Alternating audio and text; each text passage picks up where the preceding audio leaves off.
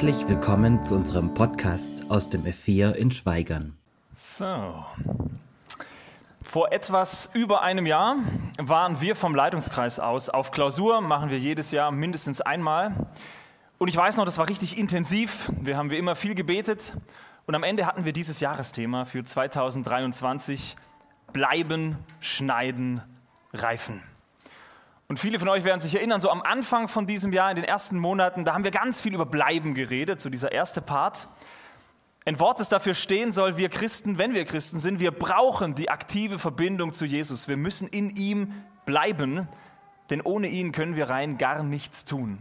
Und immer wenn Christen meinen, ach, ich weiß ja schon, ne, ich habe ein paar Bibelverse, ich habe die weichen Sachen so gelernt, jetzt gehe ich mal für mich los, ohne an Jesus dran zu bleiben, ohne zu fragen, was willst du denn? Ne? Von ihm die Kraft dafür zu kriegen, der wird automatisch früher oder später scheitern, weil Jesus sagt, ich bin die Quelle und ohne mich geht es halt nicht. Das ist dieser erste Begriff bleiben. Und heute wagen wir uns mit dem ersten Teil dieser Predigtreihe an den zweiten Teil, nämlich das Schneiden. Ne, hier mit der Heckenschere oder was auch immer. Herausfordernd. Eigentlich im Prinzip, man kennt es schon aus der Natur und so, zumindest die mit dem grünen Daumen unter euch. Wesentliche Prinzip, naja, man muss immer wieder Triebe zurückschneiden zum Beispiel oder Äste abschneiden, damit eine Pflanze, gerade eine Nutzpflanze, sich auf die guten Triebe konzentrieren kann. Damit das andere erstmal wegfällt und im Ergebnis hast du nachher viel, viel bessere Früchte. Also die Art dieses Schneidens ist eigentlich was total Gutes. Es geht darum, dass nachher was Besseres bei rumkommt. Und es ist ein Prinzip, was es auch in der Bibel gibt, aber das hören wir nicht so gern. Dass Gott auch sagt, ich will an euch arbeiten. Ich will in euer Leben hineinwirken. Und glaubt mir, da gibt es auch Dinge, die sind vielleicht nicht so gut. Da wäre es vielleicht besser, die gehen immer weiter zurück. Da wäre es vielleicht besser, Gott erlaubt uns, oder wir erlauben Gott, zu sagen, hey, das ist vielleicht nett. Unter Umständen kann Gott auch mal Dinge abschneiden, die uns daran hindern, starke und reife Christen zu werden. Und je nachdem, mit was für einer Hintergrundgeschichte du heute hier sitzt, leuchtet dir das ein oder denkst du, Moment mal, das klingt nicht so angenehm. Man kann sich da ganz, ganz schnell gegen wehren. Und es ist immer die Frage, ja, glaube ich, dass Gott weiß, was er tut? Ist er ein guter Gärtner? Und das mal so als Einleitung zu dieser Predigtserie, das heilsame Schneiden Gottes. Und ich bin gespannt, wie sehr ihr euch darauf einlassen könnt. Gewagtes Thema. Und ich behaupte einfach mal, in den allermeisten Fällen, ja, also wenn Gott uns da was zumutet, ist die allererste, rein intuitiv unsere Reaktion, dass wir sagen, kein Bock. Ich will nicht, dass mir jemand was wegnimmt. Wie klingt das schon? Ne? Ich will nicht, dass Gott, dass ich die Pflanze bin, versteht ihr, und der schnippelt da irgendwie rum. Der schneidet bestimmt was weg, was mir eigentlich gefällt. Ich will es doch gar nicht. Ich will doch selber bestimmen. Ich will doch selber entscheiden. Ich bin doch groß und toll. Vielleicht nicht. Ist immer die Frage, steht Gott drüber oder nicht? Warum will ich es meistens nicht? Naja, weil mir das so schwer fällt, abzugeben, auch Kontrolle abzugeben und Gott zuzugestehen, zu sagen, ich glaube, dass du gut bist, dass du es gut mit mir meinst und dass du nicht aus Jux und Tollerei irgendwo eingreifst in mein Leben, sondern ja, du willst was Gutes bewirken. Egal, was Gott dir gibt, egal, was er dir nimmt, egal, was er dir zumutet, sein Ziel besteht immer darin, nicht dich fertig zu machen, nicht dich runterzudrücken und klein zu halten, sondern deinen Glauben zu stärken. Dir zu helfen, im Glauben weiter wachsen zu können. Ne? Bleiben, schneiden, reifen. Und ich finde, ein richtig gutes Beispiel für dieses heilsame Schneiden Gottes finden wir in der Bibel in vielen Geschichten. Und eine davon, das ist die Geschichte vom Propheten Jona, von wegen Flucht und so. Diesem Mann, Altes Testament, dem ging es genau wie uns heute, es fällt ihm so schwer zu akzeptieren, dass Gott was sagt, was er nicht will. Es fällt ihm so schwer, Gott die Kontrolle zu überlassen und darauf zu vertrauen, Gott meint's gut, auch wenn es mir null und gar nicht einleuchtet. Wir lesen aus Jona 1 die ersten drei Verse. Es geschah das Wort des Herrn zu Jona, dem Sohn Amitais, mache dich auf und geh in die große Stadt Ninive und predige gegen sie, denn ihre Bosheit schreit zum Himmel. Aber Jona machte sich auf und wollte vor dem Herrn nach Tarsis fliehen, das ist eine Hafenstadt. Und so ging er nach Jaffo und als er dort ein Schiff fand, das nach Tarsis fahren wollte, zahlte er das Fährgeld, er stieg hinein, um mit ihnen nach Tarsis zu fahren, möglichst weit weg vom Herrn. Ich vermute mal, viele von euch, die ihr hier sitzt, kennt die Geschichte oder habt schon mal grob gehört. Ne? Jona verbindet man immer mit diesem Wal und so. Gott schickt seinen Propheten, also der, der dazu da ist, sein Wort weiterzugeben, ins Ausland nach Ninive. Und Jona denkt sich, das hättest du wohl gern. Als ob. Und er flieht genau in die entgegengesetzte Richtung. Ninive wäre über Landweg nach Osten und stattdessen nimmt er Wasserweg in die andere Richtung. Habt ihr euch mal überlebt, warum? Also warum konkret macht Jona das? Steht ja gar nicht da. Ne? Muss man so ein bisschen im Text erahnen. Eine sinnvolle Möglichkeit. Sein Auftrag ist saugefährlich. Ninive, das war die Hauptstadt der Assyrer und man weiß heute, das war das womöglich grausamste, kriegerischste Volk, das es damals in der Antike gab. Also was die aufgeschrieben haben, wie die mit ihren Gefangenen umgegangen sind, gemordet, vergewaltigt, gefoltert, hoch aus Jux und Tollerei, hier noch Hände abgehackt und so, die waren wirklich nicht ohne. Und Assyrien, heute wird man wahrscheinlich sagen, das ist ein Terrorstaat gewesen. Also mit denen kannst du wirklich nichts anfangen, da müsstest du mal richtig reine machen.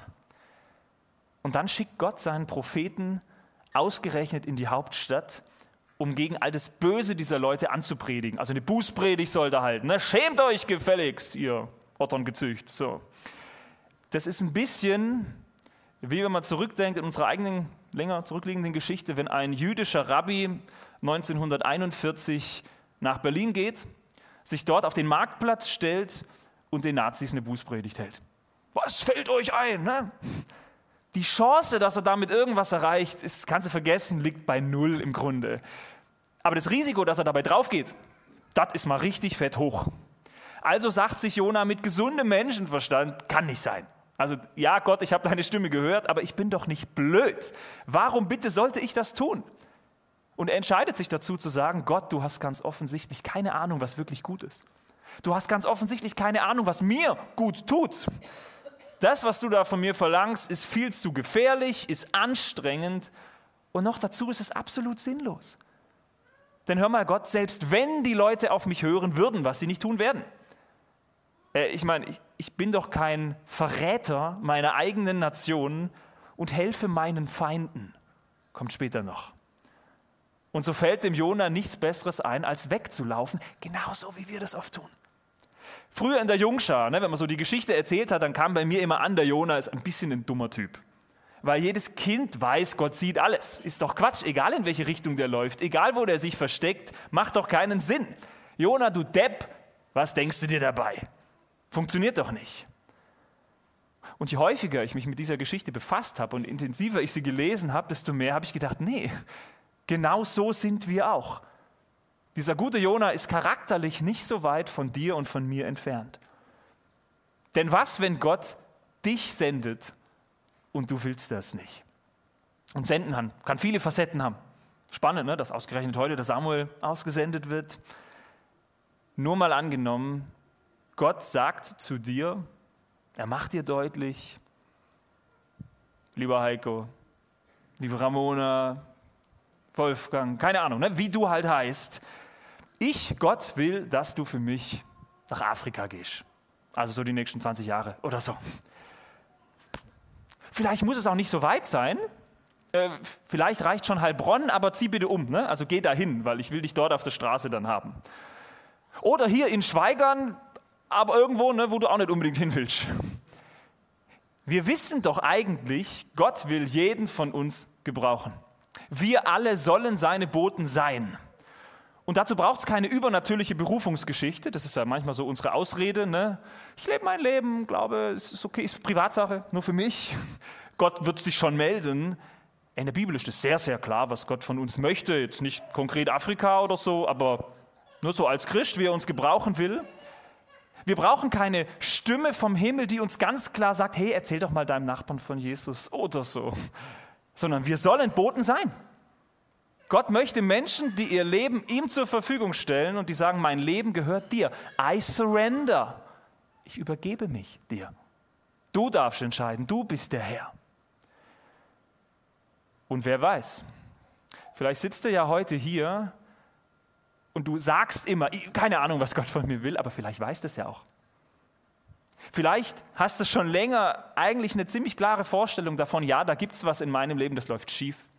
Und Gott will, dass es anders läuft. Gott hat eine Vorstellung davon.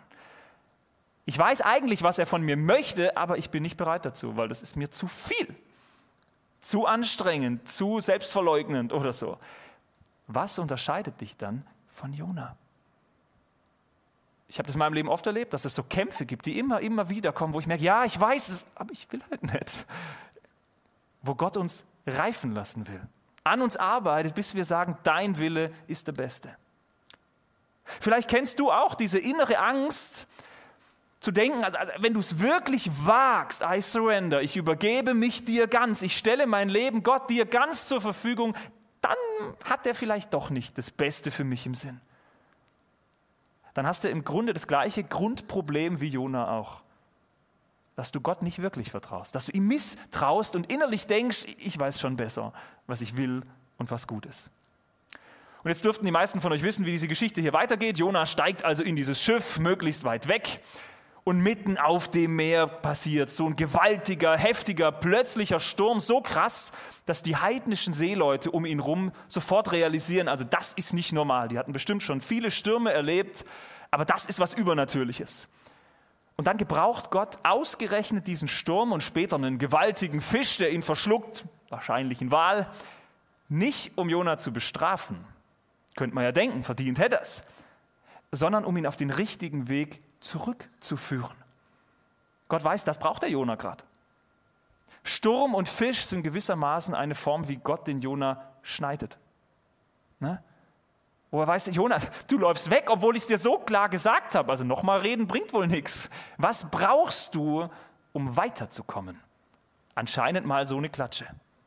Nur so erkennt der Jona, gibt es ein ganzes, ganzes Kapitel, wo er nur darüber redet, wie selbstzentriert er eigentlich war, wie, wie arrogant im Totenreich fühlt er sich und so. Jona begreift auf, auf einmal, wie misstrauisch er Gott tatsächlich gegenüber ist.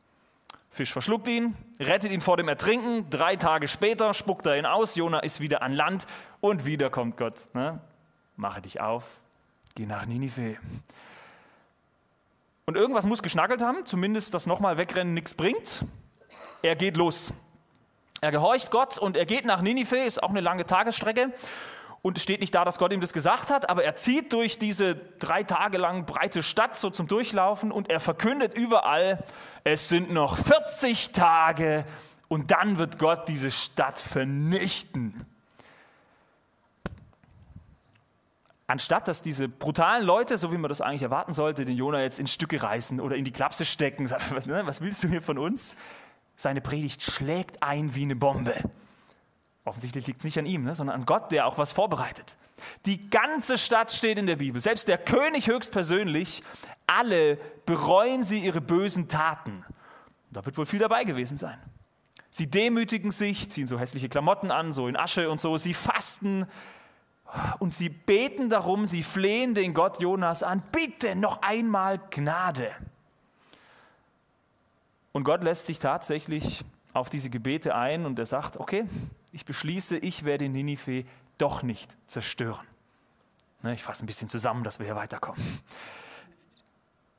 Und Jona, man sollte meinen, für einen Prediger gibt es nichts Schöneres, als wenn die Gemeinde auf die Predigt anspringt und jawohl, ne, jetzt endlich, der ist stinke wütend. Anstatt dass er sich freut, dass Leute umkehren, ne, dass sie durch eine Predigt wachgerüttelt werden, er kommt nicht drauf klar.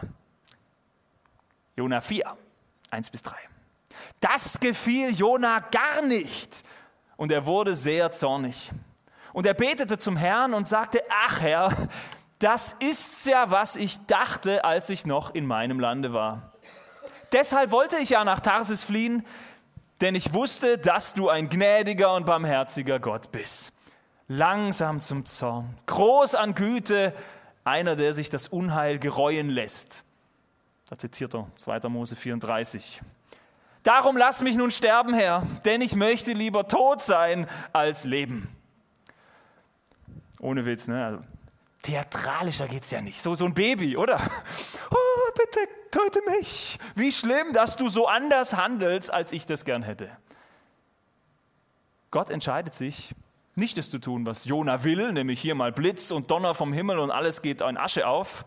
Und der Jona macht ein Drama draus. Ich finde, da merkt man schon, vielleicht hätte er länger im Fisch bleiben müssen. Nee, also ne, irgendwie ein bisschen mehr hat es noch gebraucht. Jona hat immer noch nicht gecheckt, dass Gott der Chef ist und nicht er. Wenn Gott was bestimmt, das darf der auch, souverän. Für Jona ist die Rechtslage super eindeutig. Ninive, das sind die Bösen, ne? Terrorstaat. Die haben Gottes Strafe verdient und nichts anderes.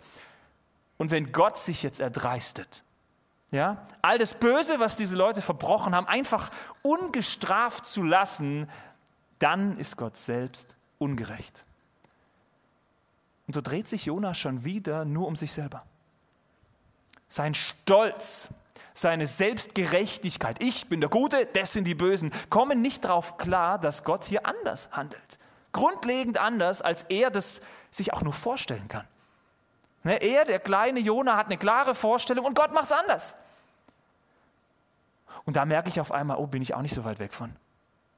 Ja? Wie ist das bei uns heute? Was, wenn Gott dir ungerecht vorkommt? Kennst du vielleicht? Hast du vielleicht eine sehr konkrete Geschichte im Kopf? Dass du enttäuscht bist von Gott, weil er nicht das tut, was du willst. Weil er nicht so in diese Welt eingreift, wo du denkst, ist doch das einzig Richtige. Natürlich musst du das tun. Wo du dich absolut im Recht fühlst, dich bei Gott, Alter, was machst du hier? Auszukotzen. Das darfst du nicht, Gott. Sind wir dann nicht vielleicht genauso stolz? Genauso selbstgerecht, ich weiß es, du nicht, wie Jona? Weil wir gar nicht bereit dazu sind, unsere Gedanken, unsere Wünsche, auch unsere Gebete offen vor Gott hinzulegen und sie von ihm korrigieren zu lassen. Nach bestem Gewissen, aber Gott, du darfst. Darfst auch anders. Es stimmt eben nicht, dass wir es besser wissen, in so vielen Bereichen. Gott alleine ist gerecht und er ist gut und er weiß, was er tut. Hui, aber wenn ich auf mein Leben gucke, so manches leuchtet mir gar nicht ein. Stimmt. Und trotzdem ist er gerecht und gut. Und ich check's nicht. Manchmal, da stehen wir uns ja mit unserer Einstellung selbst im Weg. Dass wir denken, Gott, ne, du, lalalala, ich will es gar nicht hören. Und dann brauchen wir es, dass Gott anders handelt, dass er eingreift, dass er uns ganz bewusst aus Liebe Dinge in den Weg stellt, damit uns die Augen geöffnet werden. Es gibt so viele Formen von Schneiden, also von Widerstand, von Dinge anders, von Dinge weg. Und ja, das kann mega frustrierend sein, weil ich check's ja nicht. Und der Jona ist auch frustriert.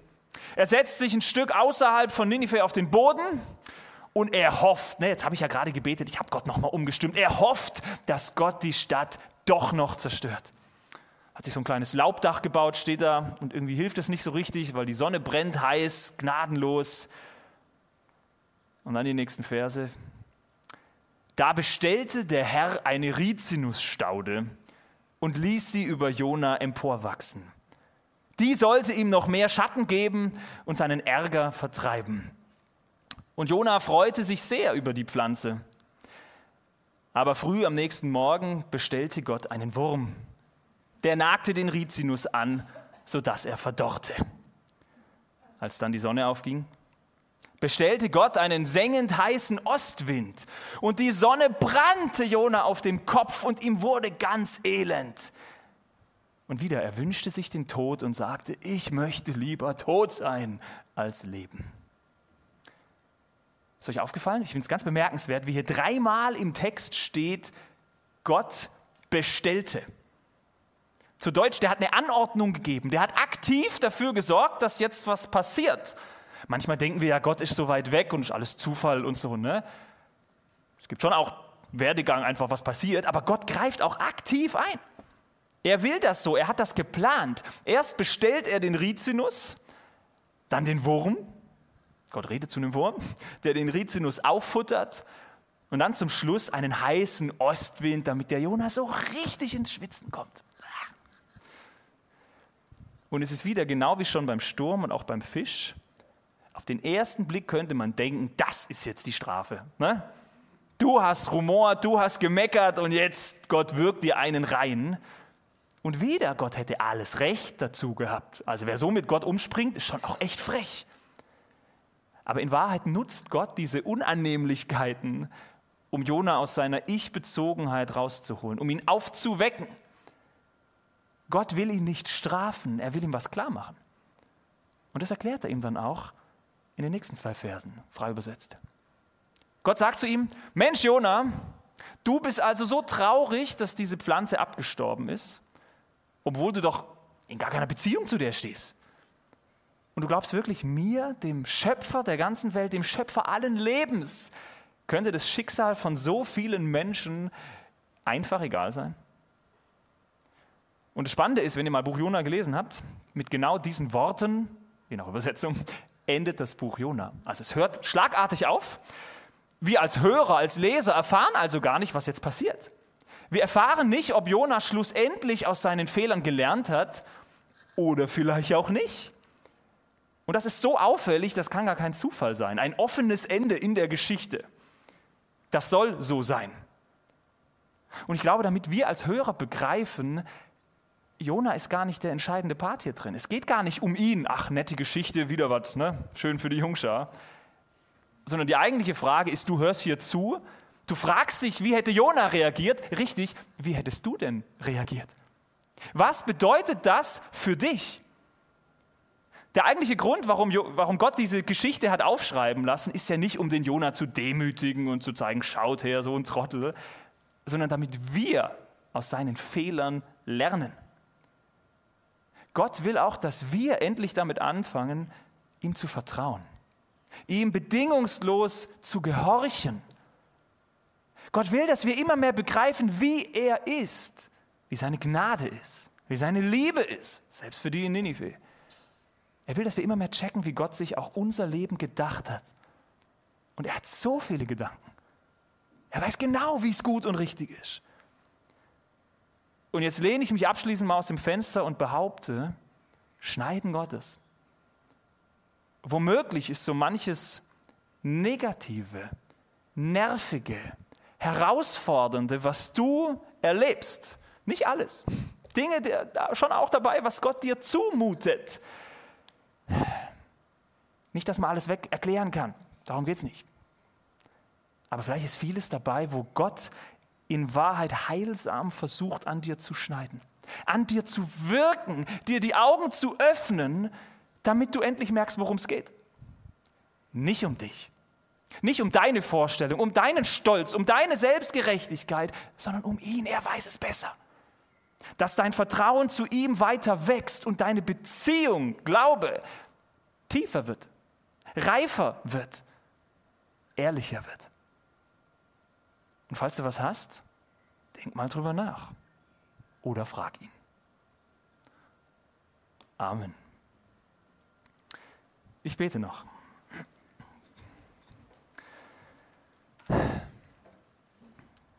Großer Gott, es ist spät, die Sonne war heiß, ist heiß, unser Kopf ist auch zermartert. Und dann herausforderndes Thema. Ich bin auch stolz und ich bin dickköpfig und so oft lasse ich mich nicht belehren von dir. Herr, bitte vergib, wie oft ich nicht bereit bin, mich auf deinen Willen einzulassen. Vergib, wie oft ich mich nur um mich drehe, anstatt dass ich dich an die erste Stelle setze und sage, du bist alles. Dir gehört mein Leben, dir gehört mein Herz. Hilf mir und jedem, der hier sitzt, der das möchte, dass, dass wir es zulassen können, dass dein Schneiden uns nicht zerstört, sondern uns näher zu dir hinzieht. Hilf uns, dass wir wachsen dürfen, dass wir dir immer mehr vertrauen. Hilf uns, dass wir immer mehr lernen, wirklich alles, was du gibst, soll zum Guten dienen. Wir hatten es doch erst vor kurzem.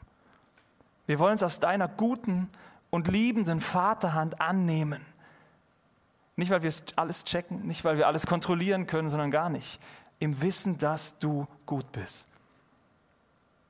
Und Herr, jeder, der hier sitzt, wo das gerade ein persönlicher Kampf ist, wo man sich gar nicht darauf einlassen will und man weiß, jetzt geht es ans Ganze, da wirke du mit deinem guten Geist. Reichte uns deine Vaterhand hin die klar macht, hey, ich will doch nur dein Bestes und nichts anderes. Du bist gut, Herr. Amen.